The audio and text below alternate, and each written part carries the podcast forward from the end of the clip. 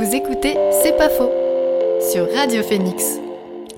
Les robots sont de plus en plus présents dans notre quotidien, qu'ils soient petits, grands, humanoïdes, qu'ils aspirent notre sol, conversent avec nous ou aident à la médecine. Leur omniprésence peut être parfois critiquée. Avec nous, pour en parler, Cécile Dolbeau-Bandin, maîtresse de conférences en sciences de l'information et la communication et chercheuse au sein du laboratoire CEREV, chef du département Infocom. Bonjour à vous. Bonjour. Alors vous êtes spécialiste de la robotique sociale, mais concrètement, pour revenir vraiment sur les termes, qu'est-ce que c'est un robot, un robot social? Alors, un robot social, c'est un robot qui va être capable euh, d'identifier, de, faire ressentir d'une certaine, façon des émotions. Euh, par exemple, moi j'ai travaillé sur le robot Paro, qui a une forme de, bébé phoque. Donc ce robot est stationnaire, il n'est pas, pas mobile, il faut un humain pour le bouger, et euh, quand vous le regardez, euh, il va identifier vos émotions, il va hocher la tête de gauche à droite, bouger les nageoires de façon gauche-droite, etc. Et il va euh, réagir en fonction de vos, il va réagir en fonction de, de vos émotions. Alors vous vous êtes spécialisé surtout dans le secteur de la santé. Aujourd'hui, quelle est un peu la place des robots dans ce secteur, dans les hôpitaux? Alors en France, il, a, est assez important. C'est vrai que ça peut paraître peut-être un peu encore de l'ordre, vous l'avez dit tout à l'heure, un peu de l'ordre de la science-fiction, mais euh, les robots dans le domaine de la santé se développent de plus en plus. Donc on a par exemple à Caen, on a le robot Da Vinci qui aide les, chirurgiens pour les opérations assez délicates. On a des robots aussi de téléprésence qui permettent aux enfants de suivre leur scolarité à partir de leur lit euh, d'hôpital. On a aussi, bah, je vous ai dit, le robot Paro, qui est utilisé auprès des malades, atteints de maladie d'Alzheimer dans des services de gériatrie. Il peut être aussi utilisé comme à Brest dans des services d'oncologie auprès d'enfants de, ou à Lille, euh, à l'hôpital Oscar. Euh, Lambray, où il est utilisé dans, auprès de, enfants malades au niveau d'oncologie. Donc il y a pas mal de, robots qui se développent, et puis on a aussi les robots, on n'y pense pas, et euh, Amazon les utilise. On a des robots aussi de, logistique qui sont aussi notamment utilisés dans les, sous-sols des hôpitaux, comme à, à l'hôpital de, Bourges le robot dont vous nous parlez, euh, Paro, pour traiter euh, les malades atteints d'Alzheimer, est-ce qu'ils ont déjà montré des résultats? Oui, il y a eu de nombreuses études, alors qu'elles soient euh, au niveau international ou national. Il y a des études qui ont montré les effets euh, positifs du robot paro auprès de, ces patients. Donc ça peut avoir des effets sur la sociabilisation, sur la mémorisation, euh, le fait de se souvenir. Alors c'est pas grand-chose, mais un, un, moment. Je sais que j'ai été dans, à l'hôpital à Villejuif où j'ai observé un, un patient qui était sur son lit, très très en état de de faiblesse, qui parlait presque plus, et on lui a présenté Paro, et il s'est mis à parler en français. Et euh, sa femme à côté était très très émue parce que ça faisait plusieurs semaines qu'il ne parlait plus français. Il était d'origine portugaise et ce robot lui avait permis de retrouver euh, euh, les mots français, quelques souvenirs liés à son passé. Donc ça peut être très fugace. Vous voyez, ça quelques instants, mais c'est important pour ces patients, c'est important aussi pour le personnel soignant de, voir que ces patients, avec ce robot, à proximité de ce robot, le toucher, il y a beaucoup aussi de caresses de, de contact, permet certaines choses. Mm, c'est là où on fait une différence entre, en fait, entre les robots, euh, le robot social et un robot euh, médical. En fait, là, il, vraiment, il apporte quelque chose de plus que de la santé. C'est quelque chose de psychologique, peut-être? Peut-être, oui. Alors évidemment, quand je vous ai parlé du robot Da Vinci qui fait des, opérations, etc., alors on est vraiment dans le domaine médical. Effectivement, le robot, le robot Paro il a des effets euh, thérapeutiques de soins. Euh, effectivement, c'est pas. Alors après, je vous dis, c'est quelques instants. Alors, ça peut marcher. Alors ça fonctionne sur certains patients, et puis d'autres patients, ça ne fonctionne pas. Donc on, les, le personnel soignant ne le force pas. On leur propose le robot paro. On leur explique aussi que c'est un robot, parce que c'est pas simple. Parce que vous voyez, euh, ils vont à une sorte. De, en fait, c'est un bébé phoque, si vous le voyez. Vous dites, c'est une peluche. Voilà, c'est une peluche interactive. Mais qu'est-ce que ça va apporter? Mais vous voyez bien que en, le voyant, en le touchant, ça va faire quelques effets euh, qui sont. Alors, c'est ça, vous avez peut-être mis euh, sur. Euh, pointer quelque chose, c'est les effets. Combien de temps ça dure, etc. Ça, on ne peut pas encore le mesurer, mais néanmoins, il y a quand même des effets positifs. Est-ce que vous avez peut-être d'autres exemples de, robots sociaux qui sont utilisés pour, pour peut-être traiter d'autres maladies, d'autres pathologies? Oui, il y a le robot Nao. Euh, c'est un petit robot, euh, vous l'avez dit dans, l'introduction, sur un petit robot humanoïde qui est bleu. Vous voyez, euh, je crois qu'il fait quarantaine de, centimètres. Il est utilisé auprès d'enfants ou de, personnes, enfin surtout d'enfants, atteints du spectre d'autisme. Donc on l'utilise voilà, avec eux pour certaines activités. Donc il y a aussi des, études qui ont été menées à l'étranger et en France qui montrent aussi des effets positifs dans le fait de, la verbalisation, etc. Donc oui, il y a d'autres robots sociaux qui sont utilisés. Euh, il y a d'autres robots sociaux euh, à forme euh, animale. Il y a le robot Cutie aussi. C'est une production française, donc il faut aussi le souligner parce qu'il y a peu de robots français qui perdurent. Donc le robot Cutie, c'est un robot à la fois de téléprésence et un robot dit social.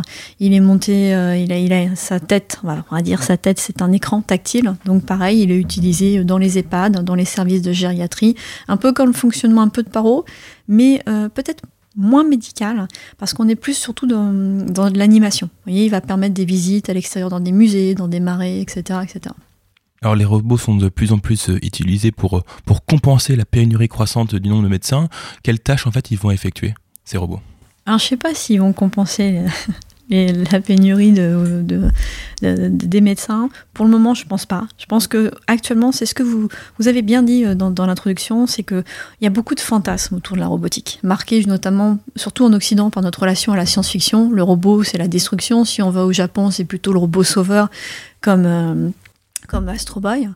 Mais il euh, faut quand même faire attention. La robotique, on a encore besoin d'humains. La robotique, pour le moment, et je dis bien pour le moment, on n'est pas en train de se substituer aux humains. Les robots ont besoin de nous. On a besoin des robots, mais pour le moment, un robot ne va pas remplacer les médecins, va pas venir au secours euh, des urgences pour les infirmiers, etc. Ça va peut-être les aider. Vous voyez, ça peut être, euh, un, je vous ai dit, un robot euh, logistique qui va apporter des médicaments, qui va aider. Il y a des robots aussi qui permettent de lever des patients, etc. Mais il y a toujours de l'humain. C'est ça qu'il faut prendre en compte. Que le robot autonome, comme voudrait développer notamment Elon Musk, pour le moment, il n'existe pas. Il existe surtout dans la tête d'Elon Musk. Justement, parlons-en, quels peuvent être un peu les, risques d'une trop, trop grande dépendance aux robots dans le futur? Alors une trop grande, alors ça dépend de quelle dépendance, parce qu'on a parlé des robots sociaux, mais il va y avoir aussi une robotique qui se développe beaucoup, c'est la robotique euh, euh, sexuelle, où on va avoir des robots sexuels, euh, voilà, hommes, femmes. Donc là, bah, vous voyez bien l'attachement, parce que est-ce qu'on ça va pas se substituer à un être humain, etc. Mmh. dans les relations affectives, donc ça il y a un risque. Euh, c'est un peu un, attachement. Et en fait, ce qu'on voit quand je, suis allée dans, les hôpitaux étudier le, robot paro, il faut bien préciser aux patients que c'est un robot. Vous voyez, qu'il fasse la distinction. Un robot, c'est un objet particulier. Il y a Serge Tisseron, qui est un psychanalyste, avec qui je travaille, qui a créé euh, l'Institut de recherche sur la relation homme-robot.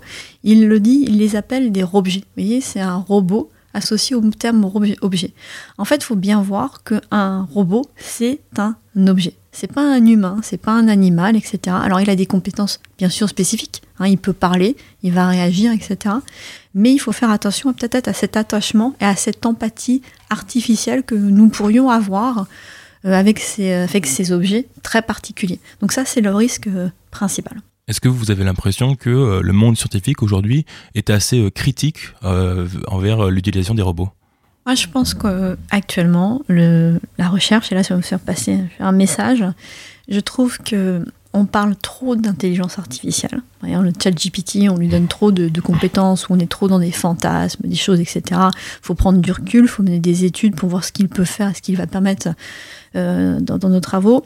Et je pense que la robotique n'est pas assez étudiée et qu'il manque aussi des, coopérations entre les roboticiens, les cybernéticiens, les informaticiens et les chercheurs comme moi en sciences humaines et sociales. Donc il manque vraiment un travail de, une recherche pluridisciplinaire. Est-ce que vous n'avez pas peur que dans le futur, euh, grâce aux robots, ou en tout cas à cause des robots, toutes les tâches médicales vont être remplacées finalement? Je pense pas. Je pense que ce sera vraiment des assistants. Dans, dans l'étude que j'ai menée avec euh, le, robot Paro, j'ai écrit un livre et je l'ai intitulé Le co-thérapeute. Vous voyez, il est co-thérapeute. Mmh. Vous voyez, il est là pour, pour aider, il est là. Je ne pense pas pour le moment qu'on soit dans, dans, dans, la peur de, de perdre son travail à, à côté des robots. On n'y est pas encore. Hein. C'est vraiment un fantasme, vous voyez, qui est, qui est un peu porté par toute mmh. notre littérature, euh, les, le cinéma, etc. Mais euh, pour le moment, non. Avant de continuer, je propose de faire une petite pause musicale. On écoute ensemble Vermeil, encore un peu d'air, sur Radio Phoenix.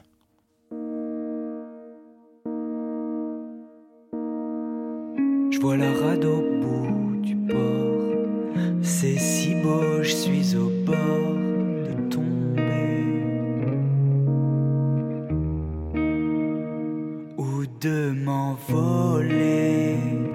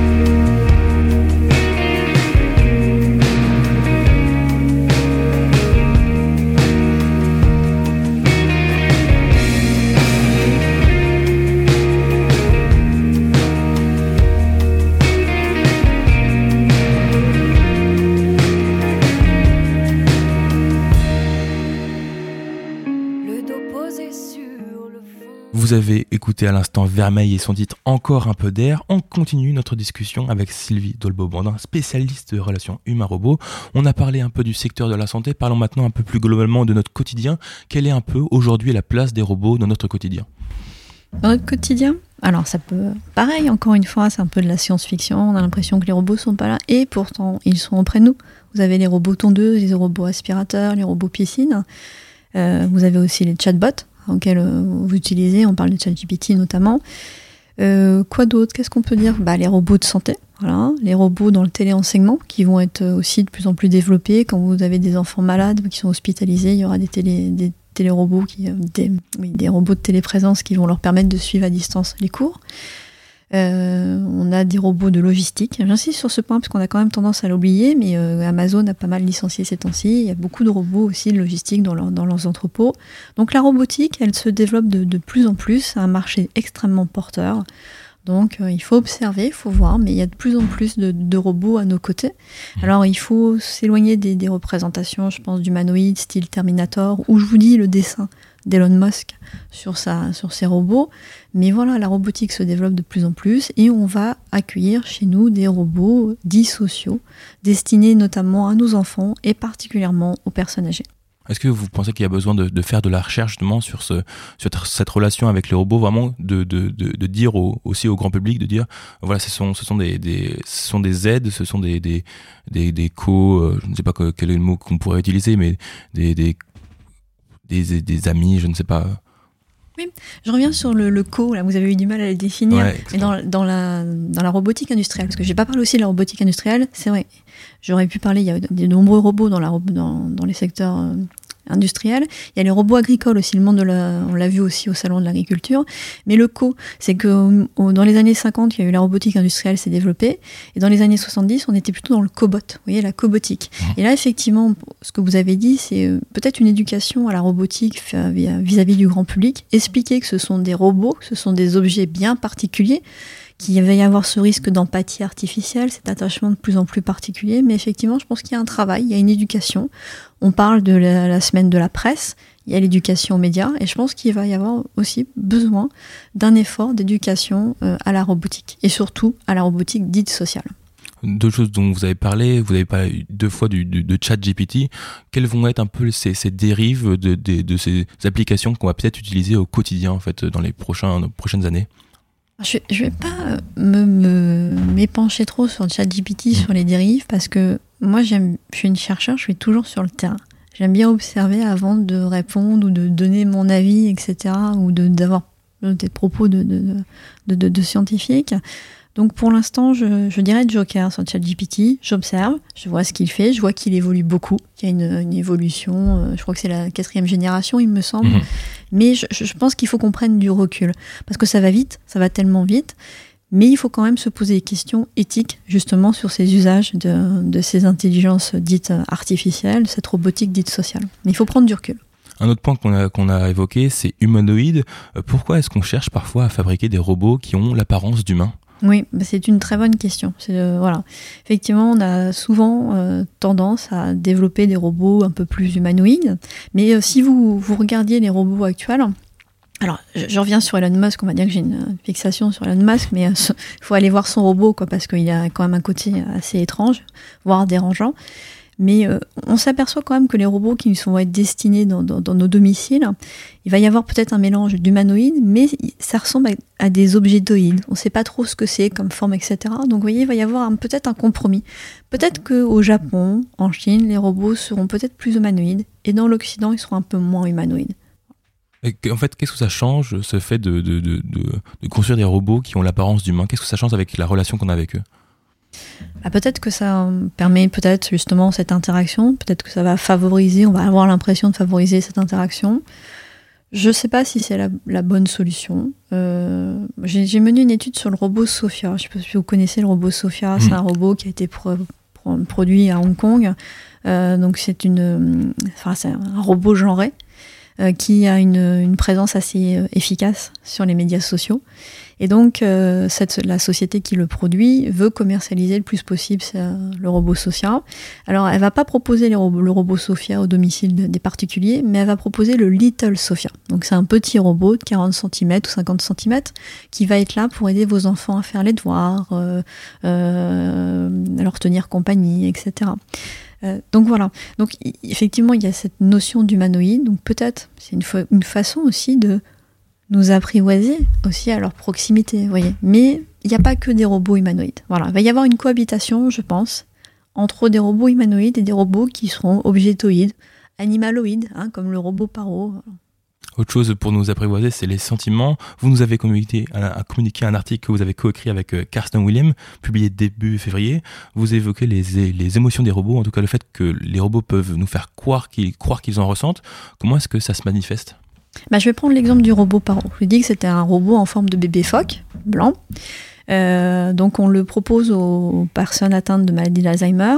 Donc ce robot, vous allez les patients, alors quand ils peuvent parler, évidemment il y a les stades de la maladie, maladie qui vont être différents. Donc quand le patient peut parler, il va parler au robot, va s'adresser à lui et le robot va lever la tête, il va euh, avoir des petits cris qui vont indiquer s'il est content, s'il a de la tristesse, etc. Donc il va réagir euh, avec vous et il va s'adapter, il va adapter son, sa façon de bouger, sa façon de crier, sa façon de, remuer euh, ses petites, euh, ses yeux, de, etc.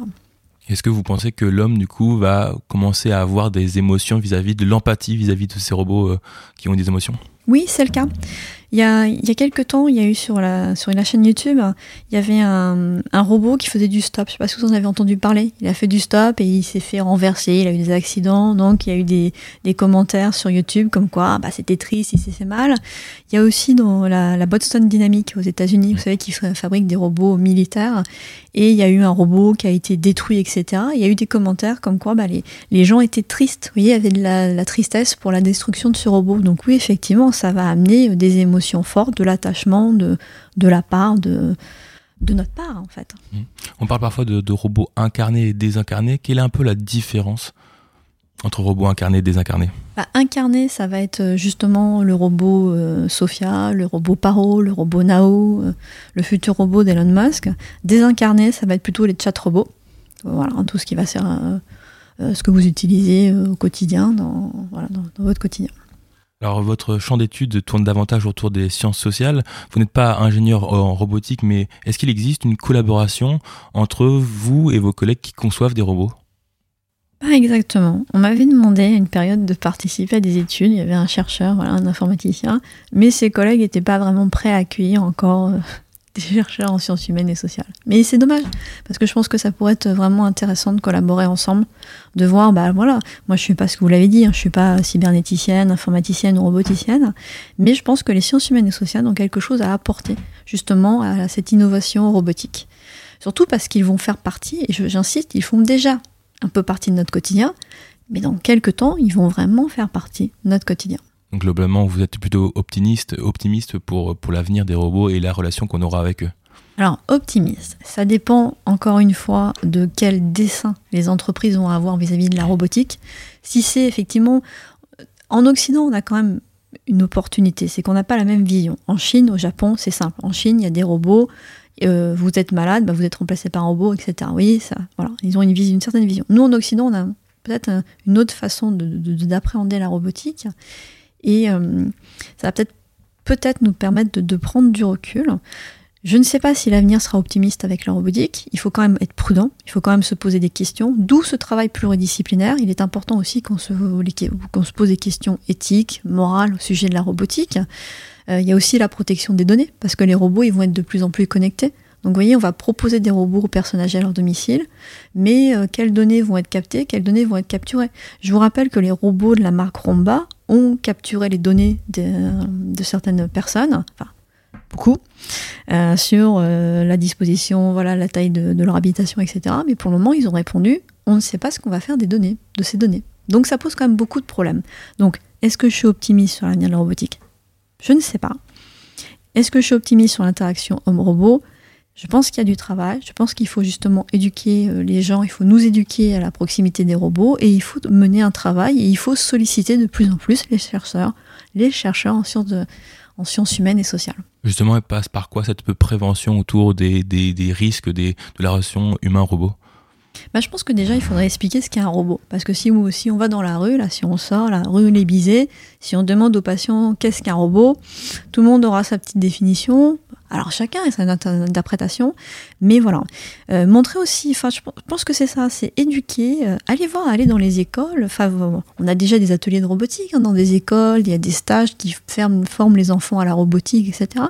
Mais je pense qu'il il serait important d'appréhender, d'expliquer ce que sont les robots, ce que peuvent faire actuellement les robots. Voilà, c'est pas des, euh, des facultés euh, euh, surhumaines, etc., extraordinaires. Alors c'est bien, la, la, robotique a des avancées, je vais pas critiquer cela. Il y a beaucoup d'avancées, notamment sur le, le fait d'appréhender des objets, de, de, de, marcher, etc.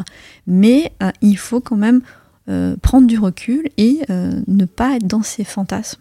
Merci beaucoup, Cécile Dolbeau, d'avoir euh, répondu à nos questions. Je le rappelle, vous êtes enseignante-chercheuse à l'Université de Caen, membre du laboratoire CEREV et chef du département Infocom. Bonne journée à vous. Merci, bonne journée. À bientôt. Vous écoutez C'est pas faux sur Radio Phoenix.